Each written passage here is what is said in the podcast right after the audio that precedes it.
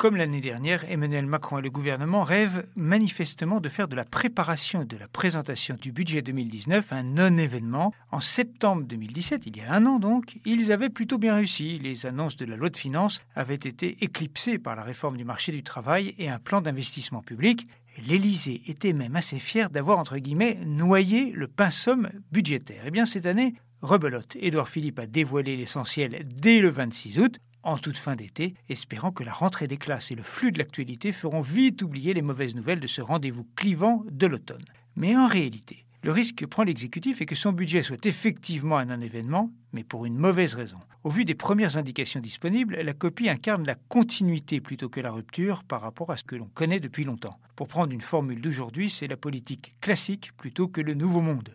Deux exemples. Le déficit public sera plus élevé que prévu dès cette année, maintenant la France dans les très mauvais élèves européens. La non-revalorisation des pensions et des allocations familiales, ensuite, comme le décalage dans le temps des mesures fiscales, se range clairement davantage dans le camp du rabotage que dans celui des réformes. Sur le fond, le choix de privilégier la rémunération du travail et l'orientation pro-business confirmée de la politique économique, tout cela constitue une bonne nouvelle pour les entreprises.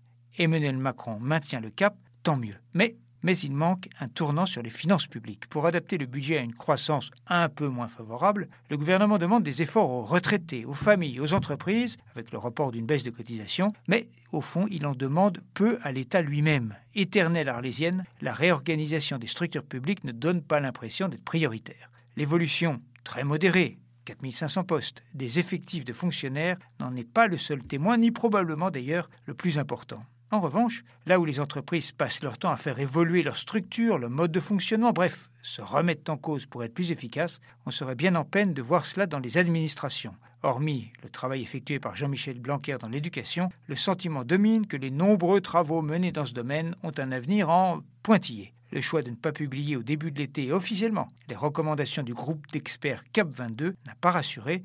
Il faut espérer être démenti par de nouvelles annonces dans les jours à venir. Retrouvez tous les podcasts des échos sur votre application de podcast préférée ou sur leséchos.fr.